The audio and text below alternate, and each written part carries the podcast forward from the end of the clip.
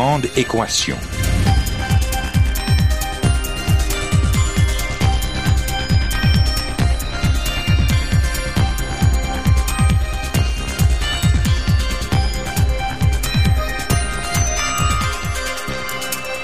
Ici Normand Mousseau, bienvenue à La Grande Équation, votre rendez-vous hebdomadaire avec la science. Cette semaine, l'économie, c'est pas compliqué.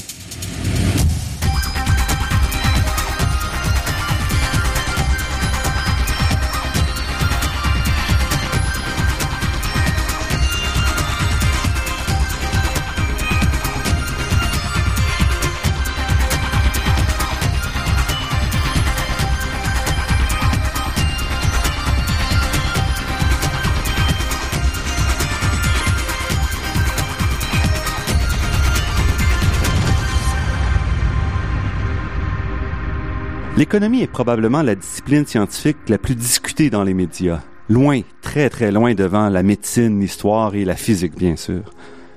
Mais c'est pas parce qu'on y réfère régulièrement qu'on la présente clairement.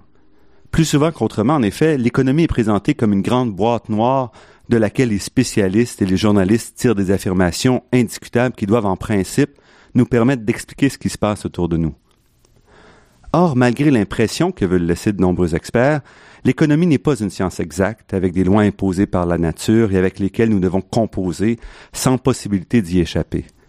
L'économie fait partie des sciences humaines et sociales qui tentent de décrire un monde soumis à des changements continuels et capable jusqu'à un certain point de choix. Observateur guéri du domaine, qu'il a appris à maîtriser de lui-même, notre invité d'aujourd'hui travaille depuis de nombreuses années à expliquer cette discipline au grand public. Gérald Filion est journaliste spécialisé en économie et animateur de l'émission quotidienne RDI Économie depuis 2008. Fasciné par ce domaine, il tient également un blog très suivi sur le site de Radio-Canada et il est l'auteur de deux livres sur l'économie qu'il a écrit en collaboration avec François Delorme. Vos questions sur l'économie, 75 questions, 75 réponses, et L'économie, c'est pas compliqué, publiés tous les deux aux éditions La Presse en 2014 et 2016 respectivement. Gérald Filion, merci d'avoir accepté cette invitation. Ça me fait plaisir. Bonjour. Bonjour. Donc, euh, l'économie, c'est pas compliqué. Euh, vos questions sur l'économie. Pourquoi écrire des livres sur l'économie alors que vous en parlez tous les jours? J'ai l'impression que euh, j'avais, je sais depuis longtemps que je veux écrire. Je voulais être journaliste déjà quand j'étais tout petit et je voulais écrire. J'imaginais le métier, la profession de journaliste comme étant quelqu'un qui écrit. Alors c'est toujours resté en moi, j'ai toujours eu le plaisir, le désir d'écrire et faire de la radio ou faire de la télé, c'est aussi d'écrire. Nous sommes toujours en train de noter quelque chose, de lire ce qui est écrit, de transcrire, de résumer. Faut toujours écrire. Alors pour moi, d'écrire comme ça, c'est vraiment une continuité. C'est la suite de ce que je fais. Et c'est aussi une sorte de euh, petite trace de pérennité parce que faut pas se le cacher. Moi, j'ai travaillé à LCN au début, puis à RDI depuis une quinzaine d'années à Radio Canada, et euh, c'est de l'information quotidien. Ça va vite.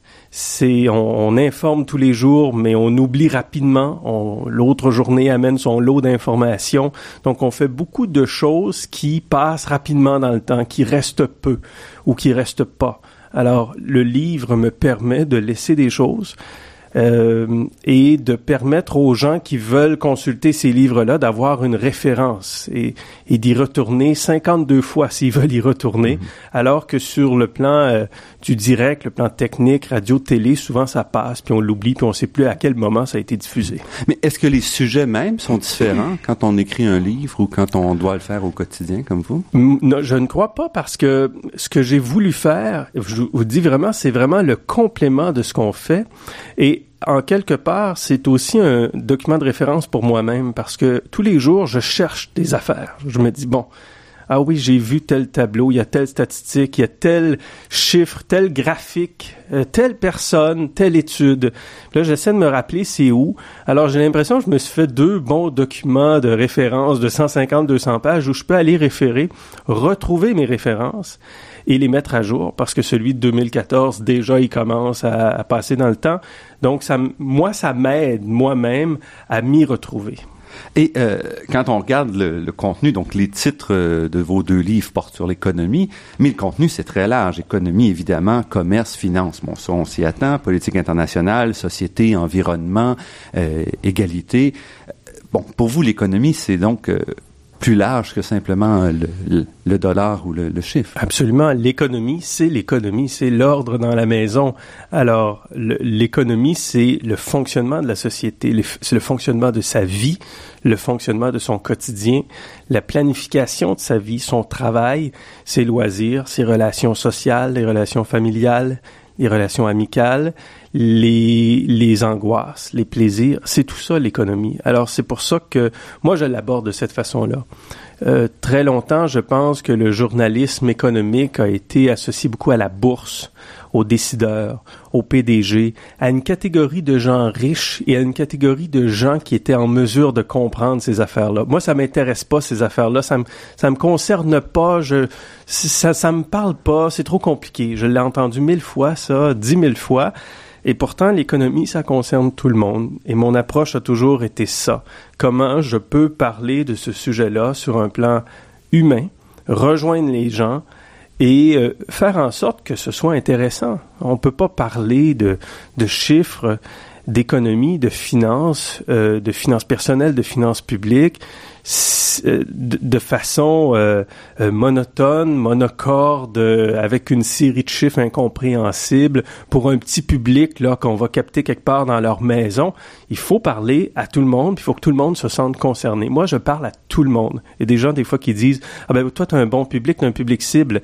C'est tout le monde mon public parce que je veux que tout le monde entende parler d'économie et comprenne les concepts économique parce que ça touche toutes les sphères de la société. Comprendre, le, verbe comprendre. Oui. Vous avez aussi vraiment une approche de vulgarisation hmm. très forte. Même aussi sur votre blog et euh, Oui, je sais pas d'où ça vient, très honnêtement. Euh, Peut-être probablement de par ma fonction, mon désir d'être journaliste et par le fait que je le suis et avec l'expérience peut-être qu'on euh, explique mieux. Hmm. Mais je, je, pense que un des dans les objectifs des journalistes ou en tout cas dans les fonctions des journalistes, c'est d'aller débusquer la nouvelle premièrement.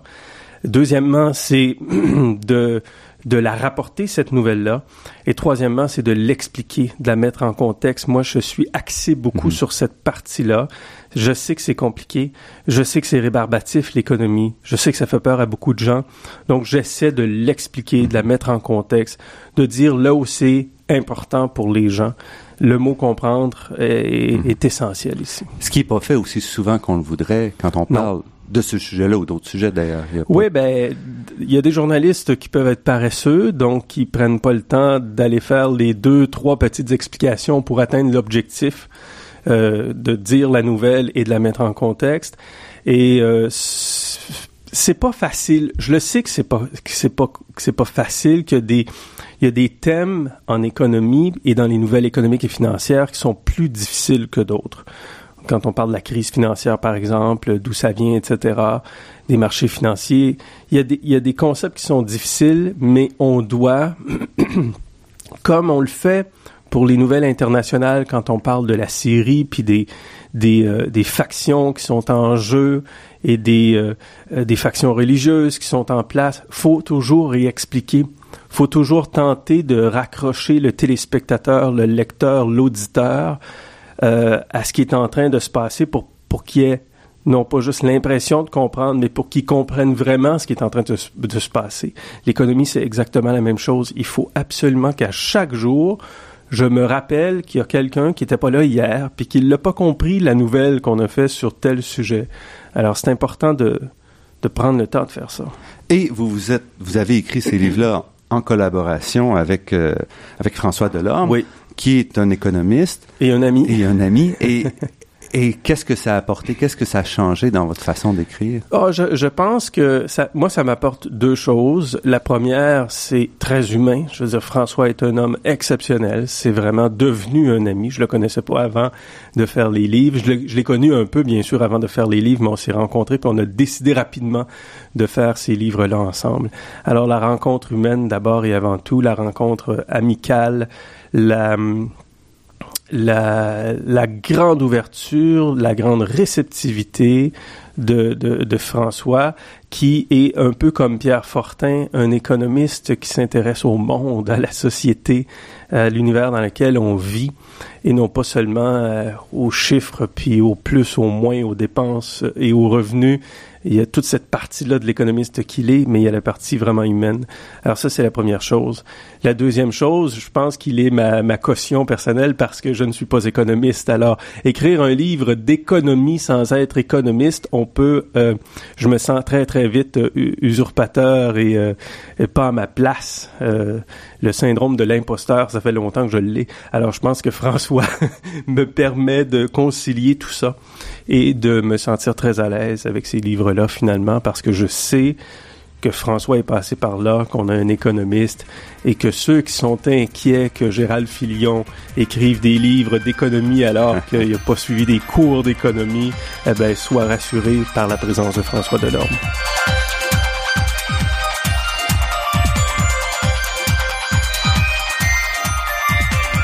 Ici Normand Mousseau, vous êtes à La Grande Équation et nous sommes en compagnie de Gérald Filion, animateur de l'émission quotidienne RDI Économie et auteur de deux livres, euh, Vos questions sur l'économie et L'économie, c'est pas compliqué, tous les deux publiés aux éditions La Presse.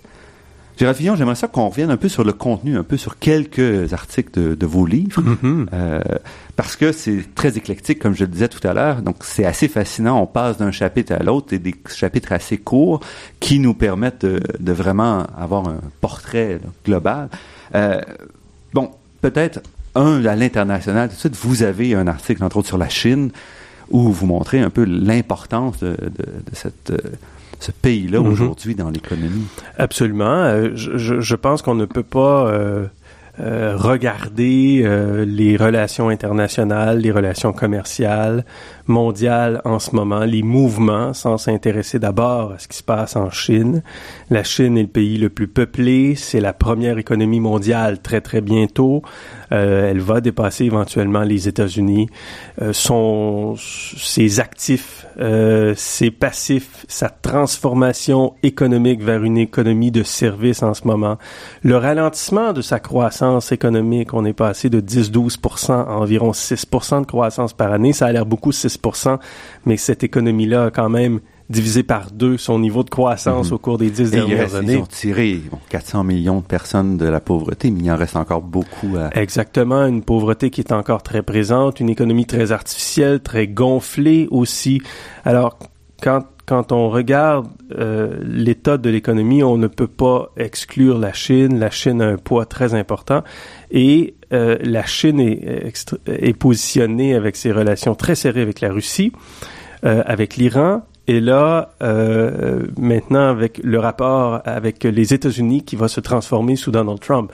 Donc, c'est euh, c'est névralgique ce qui va se passer dans les prochains mois et dans les prochaines années la Chine a besoin des États-Unis, les États-Unis ont besoin de la Chine. Et, euh, et, donc, la Chine, qui nous apparaît loin, c'est aussi un, un, pays qui va continuer à prendre de plus en plus d'espace. Et c'est quand même aussi un pays dont la relation avec les restes du monde reste. Bon, vous parliez de, de ces, euh, de ces, ces, alliances, mais malgré ouais. tout, ça reste un pays qui est relativement fermé sur lui, ou on ramène vraiment vers la Chine. Mais c'est du capitalisme autoritaire. Euh, certains euh, voudraient bien pouvoir euh, faire ce que la Chine fait, mener des politiques très capitalistes, euh, mais avec une autorité certaine et un contrôle sur l'ensemble de l'économie. C'est ça la Chine. Alors oui, la Chine s'ouvre. Mais je pense que le plus beau cadeau que Donald Trump puisse faire à la Chine, c'est de ne pas faire le partenariat transpacifique comme il a annoncé qu'il ne voulait pas le faire. Parce que le partenariat transpacifique à 12 pays n'incluait pas la Chine. Ouais. Et c'est 40% du produit intérieur brut mondial. Une force euh, exceptionnelle se créait, un nouveau rapport se créait en quelque sorte avec le partenariat transpacifique euh, contre lequel la Chine se, débattait en quelque sorte. Et là, Donald Trump arrive et dit, euh, au nom du fait que le libre-échange et l'ouverture des marchés euh, nuit à des, à des gens, et ce qui, ce qui est tout à fait vrai fondamentalement, euh, cette décision-là va sans aucun doute euh, avantager en quelque sorte la Chine sur le plan du commerce international et de ses rapports avec ses autres pays, avec ses pays asiatiques notamment, Asie-Pacifique, qui font partie du partenariat. Et on va suivre un peu votre livre en sautant comme ça du coq à l'âne. Euh, parce que vous parlez comme ça de la Chine, mais en même temps, vous vous retournez et vous parlez d'économie de partage qui se situe à un tout autre niveau, mais qui affecte aussi notre quotidien, qui va transformer notre quotidien au cours des prochaines années. Parce que l'économie de partage euh, est, euh, moi je pense que cette économie-là, elle est très installée dans le, le, le le quotidien normal d'une société qui devrait être plus efficace avec ce qu'il possède. Alors que ce soit sur le plan individuel ou que ce soit sur le plan de l'organisation de la collectivité, l'économie de partage nous rend plus efficaces sur le plan environnemental, sur le plan de l'utilisation des ressources, sur le plan des transports, euh, du déplacement, euh, euh, des mouvements, sur le plan de l'utilisation. Alors ça, c'est fondamental, je pense, dans le développement économique actuel. Là où on peut se poser des questions, c'est comment qui profite un peu. Qui en profite exactement et comment on le développe. Et je pense que tout le monde, quand on parle d'économie de partage, les gens pensent à Uber, mais ce n'est pas tout à fait de l'économie de partage. C'est une forme de capitalisme, tout mhm. simplement. C'est une entreprise très riche, appuyée par de, de, de, des fonds très importants qui euh, arrivent dans des marchés et qui décident de ne pas respecter la loi euh, qui est installée dans la ville, dans la province, dans l'État ou dans le pays.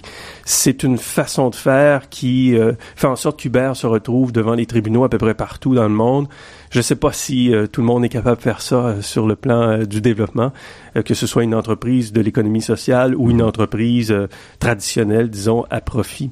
mais il y a beaucoup d'autres exemples d'économie de partage qui, que ce soit sur le plan alimentaire, mm-hmm. comme je vous disais, sur le plan des, des ressources, de l'utilisation de, de, de, de, certains biens, qui se développent et qui fait l'affaire du monde. Le monde mhm. veut ça. Les gens ont le goût de ça. Ont le goût de peut-être euh, moins dépenser, moins acheter euh, inutilement. Pas de ne pas consommer, mais de consommer autrement et de mieux consommer. Parce que la, l'enjeu environnemental, il est là. La conscience environnementale existe. Alors de dire que j'ajoute quelque chose à ce qui est déjà bien présent dans ma rue, dans ma maison, autour de moi, est-ce que ça fait du sens tout ça? Est-ce que c'est normal? Est-ce que c'est logique? Beaucoup de gens se posent des questions, ces questions-là. C'est pour ça que l'économie de partage devient super intéressante mhm. à ce moment-là.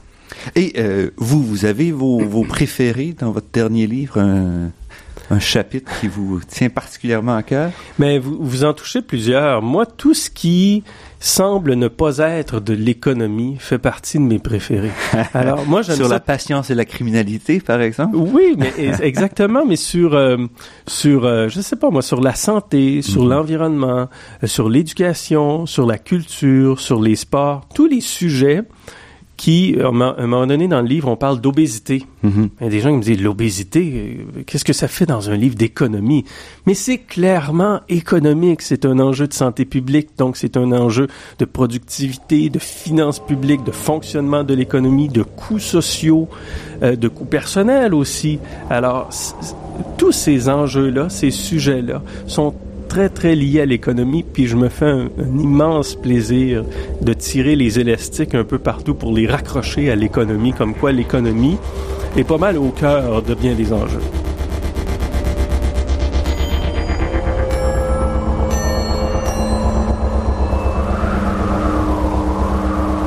Ici Normand Mousseau, vous êtes à La Grande Équation sur les ondes de Radio VM et nous sommes en compagnie de Gérald Filion pour parler d'économie l'économie, c'est aussi une discipline à fort caractère idéologique. Euh, comment vous vous situez par rapport à ça? Euh, c'est compliqué ça. Ça, je, ça, fait, des années que je pense à ça parce que euh, l'économiste Yannick Marcel dit souvent qu'on ne peut pas parler d'économie sans avoir nécessairement un biais idéologique. Puis il me fait réfléchir quand il dit ça parce que j'ai toujours cru que j'étais capable de parler d'économie sans avoir d'idéologie dans mon propos, compte tenu que je suis un journaliste et que j'essaie d'être le plus objectif possible. Mais c'est vrai qu'on ne peut pas parler on, ne peut pas parler d'abord sans qu'il y ait un, degré, si minime soit-il, d'objectivité dans ce qu'on est en train de dire. Mm-hmm. On fait des choix dans les sujets, on fait des choix dans les, les, les auteurs qu'on lit, qu'on rapporte.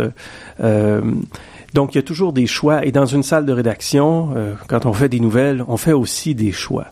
Cela dit, quelle est l'intention derrière? Je pense que c'est ça qui est important. Quelle est l'intention? Quelle est mon intention? Quelle est l'intention des journalistes de Radio-Canada, par exemple, quand on bâtit le téléjournal le soir? L'intention, c'est l'intérêt public. C'est de servir l'intérêt public. Ça a l'air beau, là, dire ça et vertueux, mais c'est vrai. On a un code de déontologie épais de même, un code d'éthique aussi. Euh, on, est, on se fait continuellement rappeler, surtout à Radio-Canada, qu'on doit faire entendre les deux points de vue, que c'est important de faire entendre les, points de vue, les deux mhm. côtés de la médaille, puis même les trois côtés de la médaille avec le petit côté. Euh, c'est important de faire ça, puis de mettre en contexte, d'expliquer, puis de demeurer dans l'intérêt public. Alors, je pense que je fais ça. C'est ça mon intention. Euh, cela dit, ça m'empêche pas d'être critique, euh, d'être logique, de me poser des questions à savoir, on a beau dire ça, mais est-ce que c'est vrai ça? Mhm. Est-ce que c'est à demi vrai? Est-ce que c'est une fausseté? Il ben, faut dire, comme journaliste, si on a l'intention de dire la vérité aux gens puis de rapporter les faits tels qu'ils sont, ben, il faut dire quand un acteur politique, par exemple, dit une grosse niaiserie ou quelque chose qui est complètement faux, faut le mhm. dire. Mhm. On a, c'est notre devoir, je pense, de faire ça. Alors, certains verront un penchant idéologique chez certains journalistes.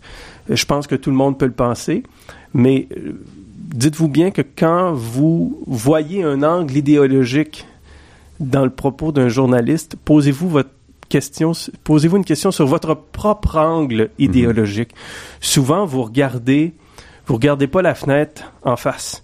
Vous-même, vous êtes dans, un biais à droite ou à mhm. gauche quand vous, vous avez un angle vous-même quand vous regardez par la fenêtre. Donc, nécessairement, vous voyez pas exactement euh, l'ensemble du mhm. portrait. Alors que être journaliste, euh, un jour, je passais dans une émission de, de Christiane Charrette. Il y avait Yves Michaud à côté de moi, le Robin des banques. Et Yves Michaud disait L'objectivité, c'est l'arme des lâches. Il me disait ça à moi. Parce que moi, je revendiquais l'objectivité, bien sûr. J'étais peut-être un peu naïf, mais en tout cas, il me dit l'objectivité, c'est l'arme des lâches. Mais je crois pas. Je crois que c'est très difficile d'être objectif. C'est beaucoup plus difficile d'être objectif que d'être subjectif.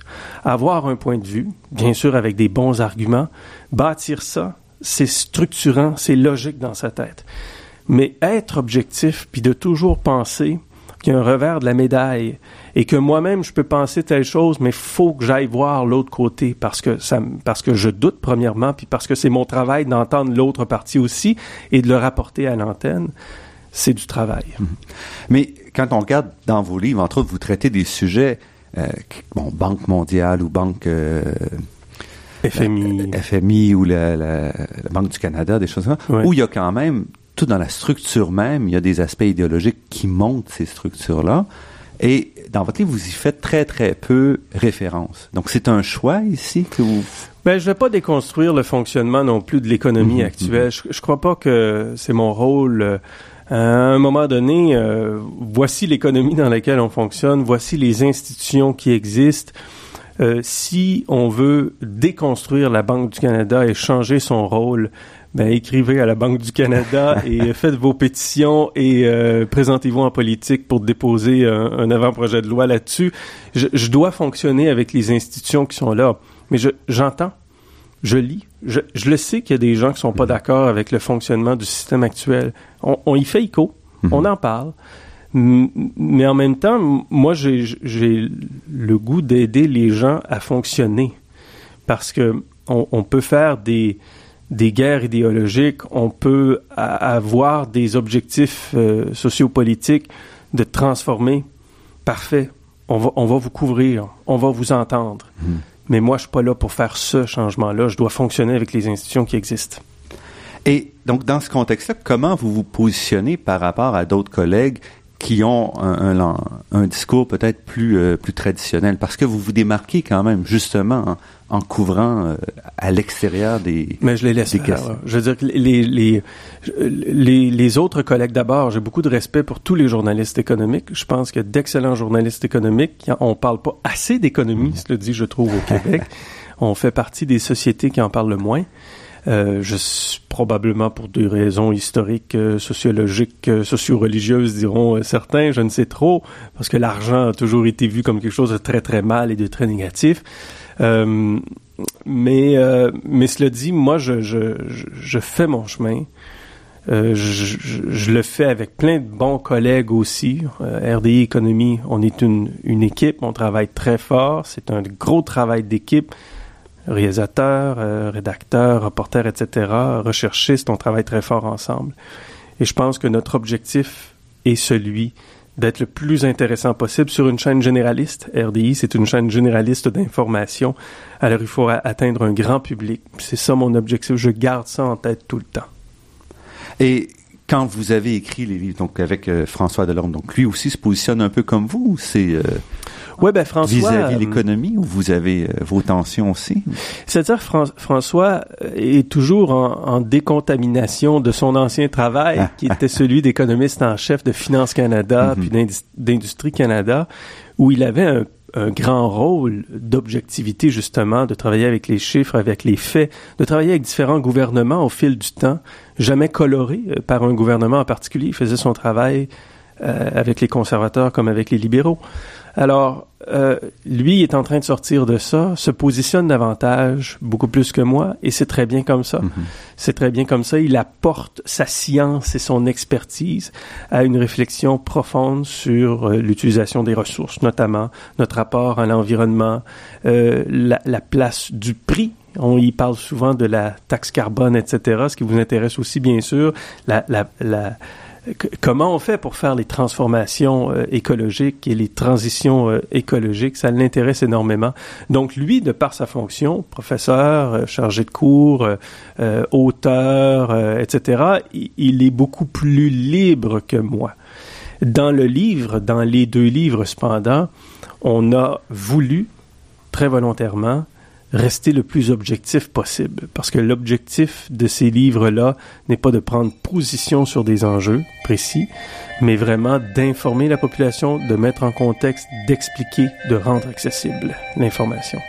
Donc, on va prendre une petite pause ici oui. et on revient tout de suite après euh, pour la fin de, de cette entrevue avec Gérard Filion.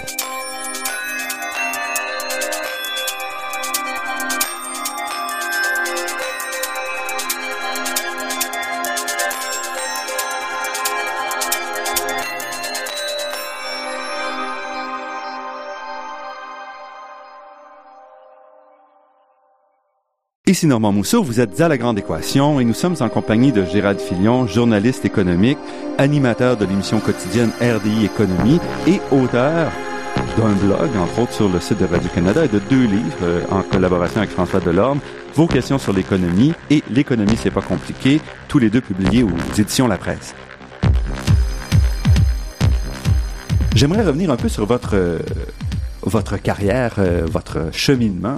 Donc, Qu'est-ce qui vous a amené à... Vous parliez au début de l'entrevue que vous vouliez écrire depuis très longtemps, donc vous vouliez être journaliste depuis très longtemps aussi?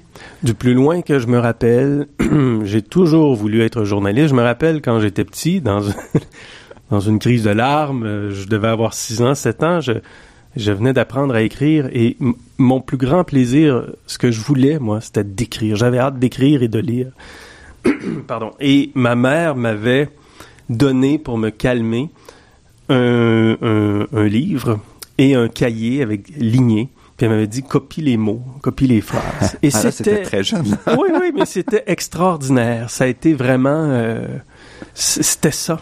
Moi, c'était ça pour me rassurer, pour me calmer, c'était ça.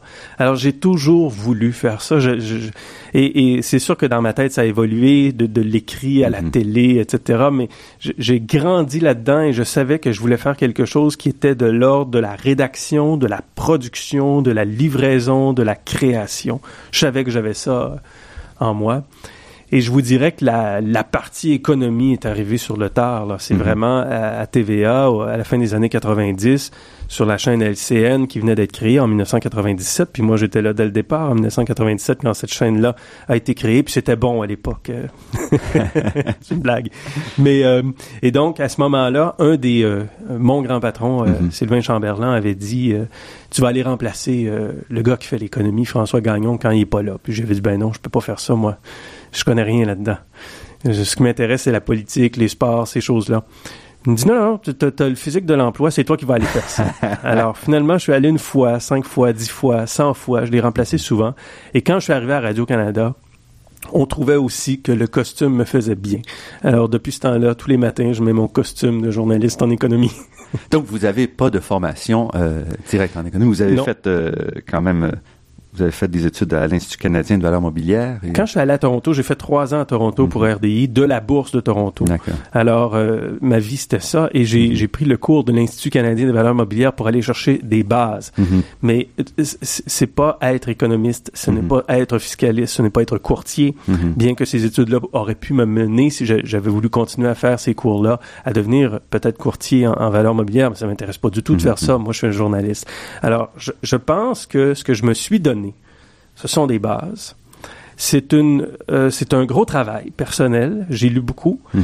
Et euh, maintenant, ça fait euh, 17 ans à peu près que je fais de l'économie, donc c'est le quotidien. Mhm. C'est tout ça, avec le côté euh, pédagogique, Mhm. vulgarisation, communication, et toujours beaucoup de modestie, beaucoup d'humilité. Je, je, je, je ne donne pas de conseils à personne, je ne fais pas de conseils financiers, je, je n'oserai jamais faire de conseils financiers, je me prends pas pour un autre, je ne fais pas de prédictions, je ne fais pas de prévisions, euh, je réfléchis, et je, je le fais avec beaucoup d'humilité. Tout le temps, tout le Mhm. temps, tout le temps. Le syndrome de l'imposteur, je vous dis, je l'ai. Alors, je suis toujours humble face à ça.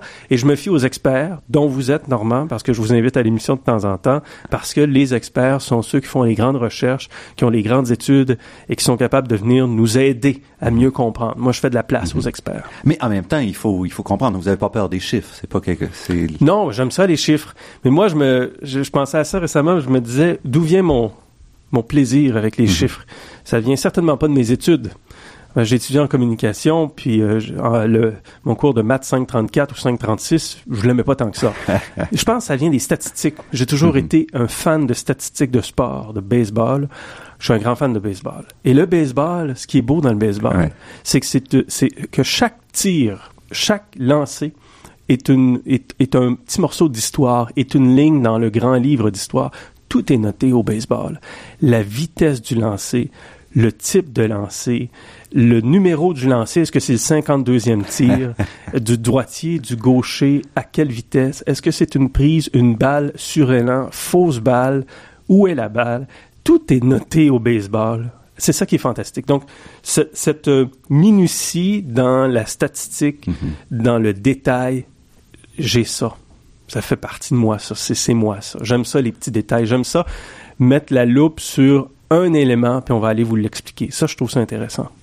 Roger Lanoux, qui était coprésident de la Commission Oui. sur les enjeux énergétiques du Québec avec moi et vice, ancien vice-président chez Hydro-Québec, disait toujours, moi, je suis économiste de déformation.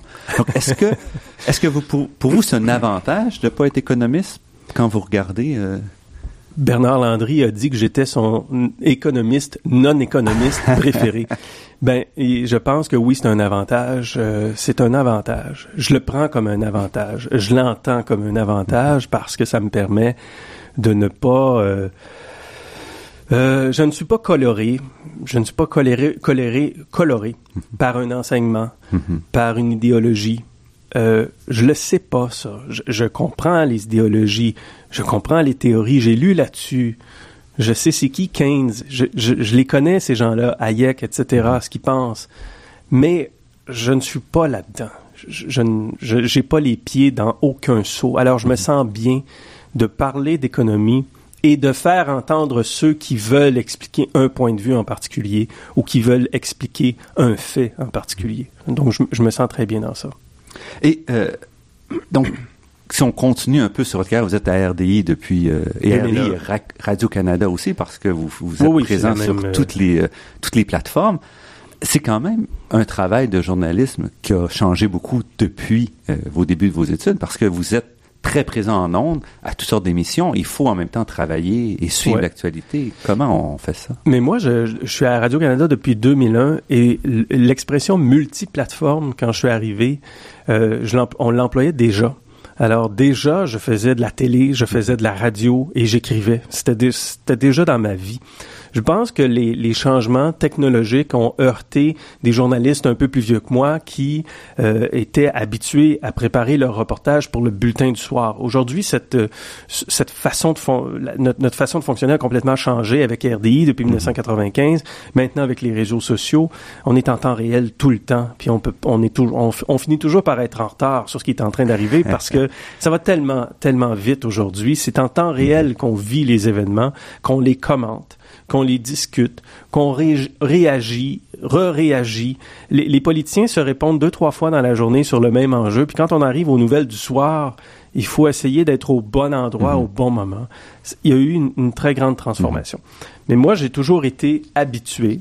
Et d'ailleurs, des fois, je me dis, c'est un peu fatigant parce que j'ai été habitué de travailler énormément au quotidien euh, dans dans le quotidien, Mhm. de livrer dans le quotidien la nouvelle du jour, d'essayer de regarder, de planifier, de, de parler de sujets qui sont pas nécessairement liés à l'actualité du jour. On fait ça, mais faut être collé sur l'actualité au jour le jour. Donc c'est toujours être on. Hein? Le, le piton est à on pas mal tout le temps. Je peux pas m'endormir.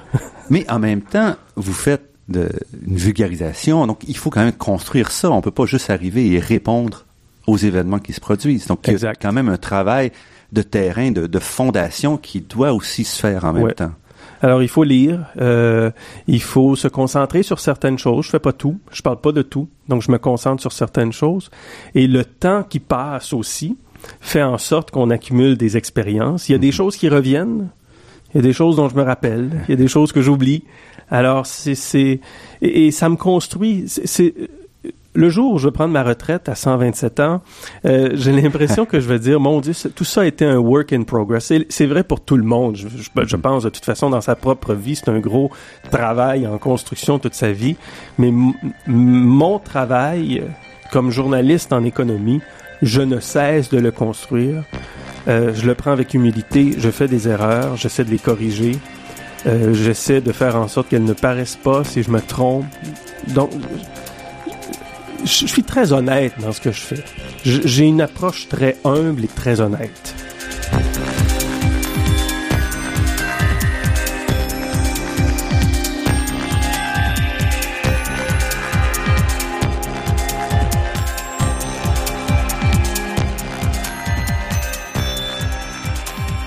Gérald Filion, on a commencé à parler un peu d'économie dans les médias par votre travail, mais et vous disiez tout à l'heure que, en général, vous trouvez qu'on n'en parle pas assez d'économie euh, au Québec. Non. On n'en parle pas assez. Les statistiques le montrent. Influence Communication, année après année, fait le travail de mesurer de façon quantitative la place de l'économie, la place des, des différents sec- secteurs, de la culture, la politique, le sport. Au Québec, il y a le Canadien et les autres nouvelles. et c'est vrai, Influence Communication vous le dit à chaque année. Et quand on regarde l'économie, l'économie, on en parle, mais on pourrait en parler beaucoup plus quand on regarde ailleurs au Canada, aux États-Unis et ailleurs dans le monde. On en parle de deux à trois fois plus que nous, en, euh, toute proportion gardée. Alors, notre pourcentage relatif aux autres est assez faible.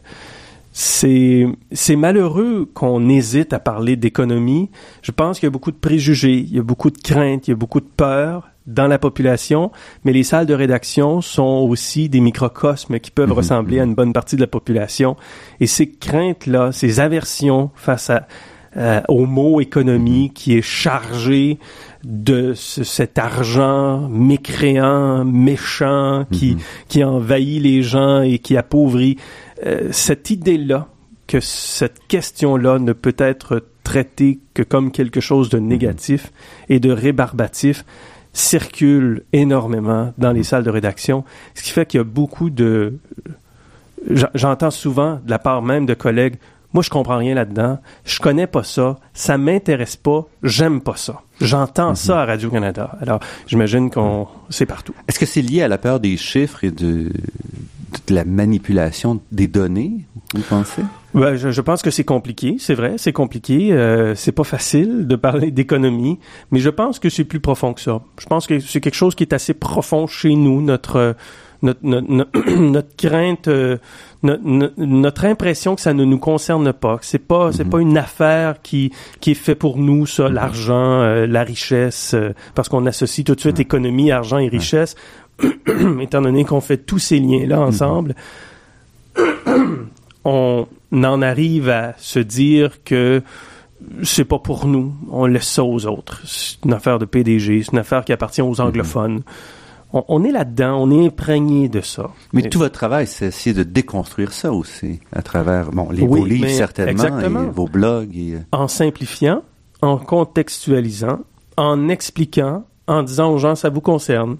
Occupez-vous-en, parce que sinon, c'est l'économie qui va s'occuper de vous. Soyez proactifs. Mm-hmm. Donc, oui, c'est mon travail de faire ça. Je, je, je le fais pas à tous les jours en pensant à notre euh, fonctionnement psychologique au mm-hmm. Québec, puis au Canada, puis particulièrement au Québec, en sachant qu'il faut que les gens comprennent que l'argent, l'économie, il faut en parler, c'est important. Je le fais pas comme ça. Je le fais toujours en pensant à une personne, deux personnes dans leur salon, mm-hmm. ou qui sont en train de lire les livres et qui sont en train de se dire, j'ai le goût de comprendre, puis mon Dieu que j'aime ça comprendre. Ben voilà, vous comprenez. Vous comprenez plus que vous pensez. Vous êtes curieux deux, trois secondes, vous allez voir, vous allez mieux, vous allez comprendre plus que vous euh, croyez que vous n'étiez pas en mesure de comprendre. Aussi, il reste que dans le monde économique, surtout section affaires, finance et tout, on a quand même tendance, les journalistes ont tendance à pas adopter un point de vue très critique par rapport à la nouvelle. On va plutôt ramener les, presque les communiqués de presse ou les, lignes euh, plus générales. Est-ce que ça, ça peut nuire aussi à, Ben moi, je pense que c'est ce qui est, un, journaliste a le devoir euh, de rapporter les faits et de dire si l'information qui est véhiculée par un acteur politique, économique, social, de n'importe quel niveau, est faux. Alors, je pense que c'est notre, notre devoir. Vous avez raison, je vois trop d'informations passer où on entend une clip puis une réponse à l'autre clip et on sait très bien que la réponse de telle personne mhm. n'est pas vraie. L'information qui est véhiculée n'est pas vraie. C'est pour ça que je trouve ça très heureux dans ce monde de désinformation et de fake news en ce moment, mhm. je, je, trouve très heureux qu'il se développe les vérifications de faits dans les journaux, dans les organes de presse, de façon beaucoup plus organisée, beaucoup mhm. plus euh, euh, systématique il faut vérifier les faits, mhm. puis il faut le dire aux gens. L'information que M. Trump vient de dire, mhm. l'information que M. Trudeau vient de passer, mhm. cette information-là est-elle vraie ou fausse? Voici, nous avons vérifié. On est capable de faire ça. On peut mettre des journalistes qui font de la vérification de faits. C'est très bien de faire ça. Mais d'un côté, en faisant ça, est-ce que ça dédouane pas le, restant du monde journalistique? Moi, quand je, quand je vois ces, vérifications de faits, je me dis, en principe, ça devrait être fait tout le temps. On ne devrait pas avoir une colonne particulière. Ou, euh, Absolument. Je suis d'accord avec vous. Ça devrait toujours être fait. Toujours, toujours, toujours. Alors, c'est pour ça que je suis heureux mm-hmm. que ces vérifications de faits-là arrivent, se fassent de façon plus systématique. Je pense que ça va nous influencer davantage. La grande valeur ajoutée des médias traditionnels, des médias conventionnels, des médias installés, comme Radio-Canada, comme le Washington Post, comme le New York Times, comme le Wall Street Journal, comme Le Monde, mhm. ces grands médias-là qui se battent aujourd'hui contre la désinformation sur Internet, leur valeur ajoutée, c'est quoi? Leur crédibilité, la profondeur de ce qu'ils, de ce qu'ils apportent et la meilleure façon de se battre contre la désinformation, c'est de faire plus que jamais de l'information, des faits, et de, et, de, de répandre mhm. la bonne nouvelle, si vous me permettez l'expression. Les faits et analyse. Exactement, mais ça vient avec. L'analyse, quand, quand on met les faits, on, on, on peut ajouter effectivement l'analyse. Il faut le faire, mhm. mais il faut le faire de façon systématique. Puis je crois qu'on s'en va là, mhm. que notre meilleure réponse à la désinformation, c'est ça. Donc, on a parlé un peu des journalistes. Est-ce que l'accès à l'information est aussi un problème? Parce que l'information, en économie, évidemment, il y a l'information qui vient des gouvernements, auquel on a accès, mais il y a quand même tout le secteur privé d'où il est extrêmement difficile d'avoir euh, le détail souvent. Est-ce que pour vous, c'est le fonctionnement de c'est le fonctionnement de l'économie actuelle. Mm-hmm. Effectivement, il y a beaucoup d'informations qui ne sont pas diffusées.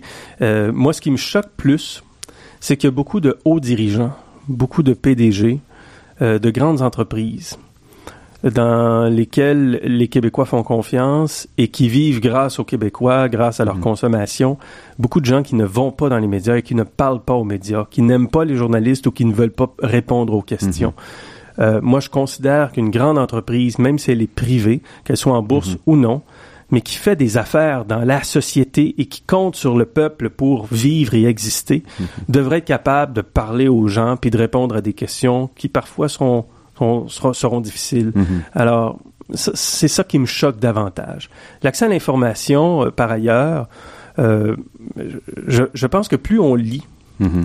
plus on se documente, plus on est capable d'être critique et, et, et de, et de comprendre l'information et d'y avoir et, et de trouver l'information qu'on cherche et d'être critique face à ça, puis de mieux comprendre quelle est la place de cette entreprise-là, de cet acteur-là, privé, public dans la société, ce qu'il dit et ce qu'il veut faire et Mhm. quel est son intérêt.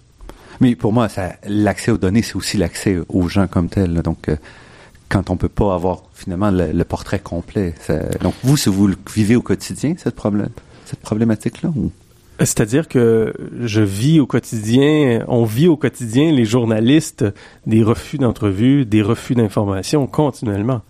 Continuellement. Il y a plein d'informations qu'on n'a pas. Mhm. Alors, on, on travaille avec l'information qu'on a. On essaie d'expliquer ce qui, est, ce qui pu- peut être expliqué. Mais je pense que quand vous écoutez les bulletins d'information, ce que vous, si vous êtes très informé, si vous êtes très attentif, il y a des choses que vous n'entendez pas, pas parce qu'on veut pas vous le dire ou qu'on est censuré, mais parce qu'on le sait pas ou on l'a pas l'information. Et de toute façon, faut passer à une autre nouvelle parce qu'il y a d'autres informations importantes qu'on va vous donner. C'est le début. Hein? À chaque fois que vous entendez une information, c'est le début. Vous n'entendez que le début. Allez, continuez, cherchez, lisez, allez plus loin. C'est le travail aussi de l'auditeur ou du téléspectateur d'aller plus loin. On allume, là, on, on allume des lumières dans différentes pièces. C'est à vous d'aller chercher un peu plus, un peu plus loin.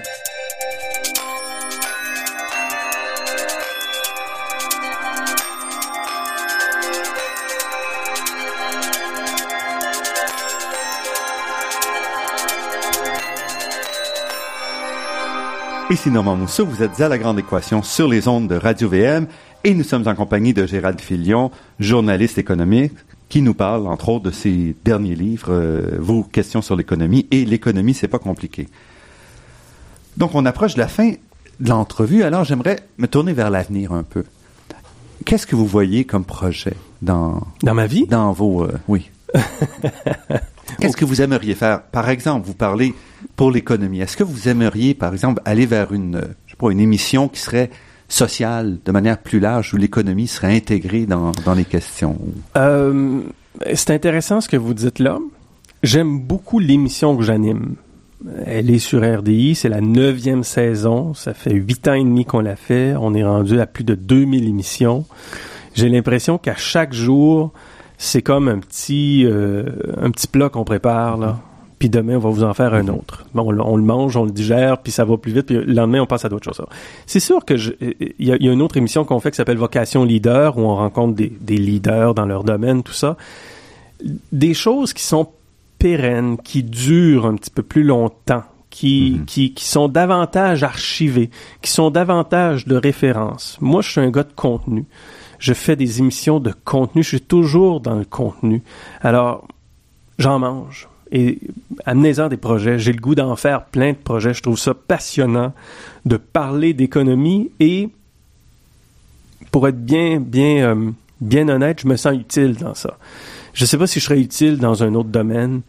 Euh, je sais pas si je serais utile à être différent, à commenter, par exemple. Il y a tellement de gens qui commentent et qui donnent leur opinion de nos jours. Je, je sais pas si ça serait utile que je fasse ça. Donc moi, j'ai le goût de continuer. J'ai le goût d'écrire beaucoup, beaucoup, beaucoup, beaucoup d'écrire, certainement d'écrire. De continuer à défricher, puis à, à faire du contenu, puis à interviewer, puis à rencontrer des gens intéressants. C'est ça qui est aussi intéressant, hein? c'est vraiment de rencontrer des gens, rencontrer des, des, des leaders, rencontrer des travailleurs, rencontrer des, euh, des, des professeurs, euh, des, euh, des entrepreneurs. Euh, il y a vraiment toutes sortes, vraiment toutes sortes de gens, des jeunes en ce moment qui, qui Mhm. développent euh, l'intelligence artificielle, la réalité virtuelle, tout le commerce en ligne. Euh, il se passe tellement de choses, puis je suis toujours en retard. Je suis toujours en retard. Je suis toujours en train de me dire, qu'est-ce que c'est ça? Ah oui, ok, parfait. On va aller l'expliquer. On va l'inviter, telle personne. Puis, alors, c'est, j'aime ce que je fais. Et quand on, donc, pour augmenter la place dans l'économie, comment vous voyez, qu'est-ce qui pourrait être fait? Pardon, la place de l'économie Mhm. dans, dans les médias, voilà. Ben, euh, qu'est-ce qui pourrait être fait? Je, je, je pense qu'un rendez-vous économique pourrait être intéressant si vous, si vous voulez me tirer les verres du nez à, à la première chaîne de Radio-Canada, sur ici Radio-Canada Mhm, Télé. mhm. On a la facture, on a l'épicerie, qui sont des émissions de consommation extrêmement populaires, qui vont très bien, ce sont des bonnes recettes, ça marche bien, les gens aiment ça, puis sont bien faits ces émissions-là. Je crois qu'on on, on pourrait s'inspirer aussi de ce que font les Français parfois, les grands plateaux de télé, Mhm. euh, des heures durant. Je demande pas des heures durant, mais euh, des fois ils font des deux trois heures, sont capables Ah d'en oui, faire de très longues émissions, de débats, de reportages économiques, euh, de consommation. Je pense que ce serait intéressant qu'on réfléchisse à ça. J'ai fait j'ai déjà présenté des choses. Mhm. On verra. Peut-être un jour, ça peut arriver, mais c'est le genre de choses que j'aimerais beaucoup. Si vous me demandez à Radio-Canada ce que j'aimerais faire, là, éventuellement, ça pourrait être ça. Le grand plateau. Le grand plateau. Cela dit, RDI Économie, euh, Mais je vois, parce que chaque fois que je passe à votre ça. émission, je suis, j'ai toujours des courriels après, des appels, donc je vois que votre émission est très suivie, certainement. voilà. Et, et c'est un, c'est un bonheur de faire cette émission-là. Donc, j'ai on, on, on s'attache aux choses, hein, Mhm. puis j'ai un plaisir fou à faire ça, et je vois pas le jour où ça va s'arrêter. hein. Vraiment, là, sincèrement, je, je vois pas quand on va arrêter de faire ça. Donc, moi, j'ai le goût de continuer, là. Je vous le disais tantôt, jusqu'à 127 ans, sans problème. Et dans les livres, donc les livres que vous avez publiés jusqu'à présent, ce sont des livres qui reprennent une formule où on a des, des textes relativement courts sur toutes sortes de sujets. Ouais. Où est-ce que vous voulez aller? Vous voulez continuer dans ce genre de, de structure-là? Non. avez... Non, je pense qu'on a fait deux, deux livres de référence assez intéressants. Euh, j'encourage les gens à acheter les deux livres. Oui, ils sont vraiment très intéressants et, et tellement éclectiques qu'on on peut lire ça et c'est comme une surprise à chaque page. voilà, presque. exactement. Donc, on va en lire des Et on en bouts. apprend plein aussi. Alors, voilà. Moi, je suis content d'avoir fait ça avec François. Puis avec François, je pense qu'on veut continuer à faire d'autres choses aussi, euh, qui va relever peut-être davantage de la réflexion sur la place de l'économie, sur les grands enjeux euh, qui touchent notre économie, sur le plan démographique, le plan écologique, euh, l'information, on- on- ce Mhm. dont on a parlé au cours de la dernière heure. Moi, je, je, je- je crois que j'ai le goût de développer davantage. Alors, ça cogite, ça Mhm. cogite. Je trouve aussi qu'il faut euh, donner la parole à des gens qui ont bâti le Québec et notre économie. Il faut les entendre davantage. J'ai le goût de faire ça. Mhm. Euh, je peux parler pendant une heure de mes projets si vous voulez, mais j'ai vraiment plein d'idées. Là, Euh, c'est certain que ça va prendre forme à un moment donné. Là, vous allez en entendre parler. Mais pour vous, c'est pas étonnant que on doive se tourner encore vers le livre aujourd'hui pour le, ce genre de contenu-là. euh. Absolument pas. Ça m'étonne pas. Euh, D'ailleurs, je, je vais encourager les gens, si vous voulez, si vous voulez un conseil, moi vous en donner juste un conseil, parce que j'en fais pas de conseil d'habitude. lisez, lisez, allez euh, chercher des livres, consultez, achetez-en, empruntez, allez à la bibliothèque. Vous voulez être bien informé, vous voulez connaître, comprendre davantage, lisez des livres, de la fiction comme des essais, lisez. C'est là que vous allez, vous allez voir, là, ça, on dirait que ça, c'est comme mettre du, du- bois dans le poêle. là. Ça, ça réchauffe et ça nous aide à mieux comprendre la société. C'est vraiment, il n'y a, pas de doute là-dessus. Le problème d'Internet, c'est que parfois, on n'est plus certain euh, de savoir si c'est vrai ou si c'est faux, si la source est vraie ou si elle est fausse. Puis je pense a beaucoup de gens qui sont bien, bien capables de détecter ce qui est vrai et ce qui est faux. Malheureusement, il y a beaucoup de gens qui ont du mal à faire la part des choses. Alors, Par manque de référence. ouais. par manque de référence. C'est pas toujours, c'est pas toujours simple parce que effectivement sur Internet, il y a des trucs qui sont présentés comme étant euh, vrais et qui ont l'air extrêmement vrais, bien organisés, bien documentés, mais qui ne le sont pas malheureusement. Alors, euh, on n'est pas toujours là pour vous dire attention. Euh, je pense que c'est un gros défi dans notre société aujourd'hui. Donc, lisez des livres. Allez faire un tour chez votre libraire ou dans votre bibliothèque préférée, puis euh, lisez. Et je vous conseille donc, euh, chers auditeurs, de commencer par les livres de Gérald, entre autres, qui sont, comme je disais, vraiment très intéressants. On apprend plein de choses et dans tous les domaines. Donc, on voit vraiment que l'économie euh, touche toutes les facettes ou presque de Mhm. notre vie. Absolument. Alors, on doit s'arrêter, Gérald Filion. Euh, vous êtes donc, comme je le disais, journaliste à, à Radio-Canada. Vous êtes euh, animateur depuis 2008, on disait, de la quotidienne RDI Économie. Vous participez à toutes sortes d'autres émissions. Et vous avez votre blog. Et j'incite aussi les gens à suivre votre blog euh, sur le site de Radio-Canada parce que vous présentez là des points de vue toujours fascinants et qui se démarquent très, très souvent de ce qu'on voit ailleurs euh, dans les médias, sur l'économie, sur ce qui se passe dans l'actualité. Et c'est une place où je peux déployer un peu plus hmm. ma réflexion euh, que dans le téléjournal ou même à RDI Économie où on est pressé un peu par le temps. À l'écrit, parfois, ça nous permet d'aller un petit peu plus mhm. loin puis d'avoir une discussion parce que les gens interviennent beaucoup. Alors, c'est effectivement, vous avez raison d'amener les gens à venir faire un tour sur notre, notre site web. Alors, Gérald Fillon, merci beaucoup merci pour à vous. Merci beaucoup. Je remercie Daniel Fortin à la technique et pour la création des thèmes musicaux entendus à l'émission, Marc-André Miron, site Internet, et Ginette Beaulieu, productrice déléguée. Je remercie également le Fonds de recherche du Québec et l'Université de Montréal pour leur contribution à la production de cette émission. Vous pourrez entendre celle-ci et toutes les autres en vous rendant sur le site Internet de La Grande Équation. L'émission est également disponible sur la page Université de Montréal de iTunes U. Ici Normand Mousseau. Au nom de toute l'équipe, je vous dis à la semaine prochaine et d'ici là, restez à l'écoute de Radio VM pour découvrir votre monde sous toutes ses facettes.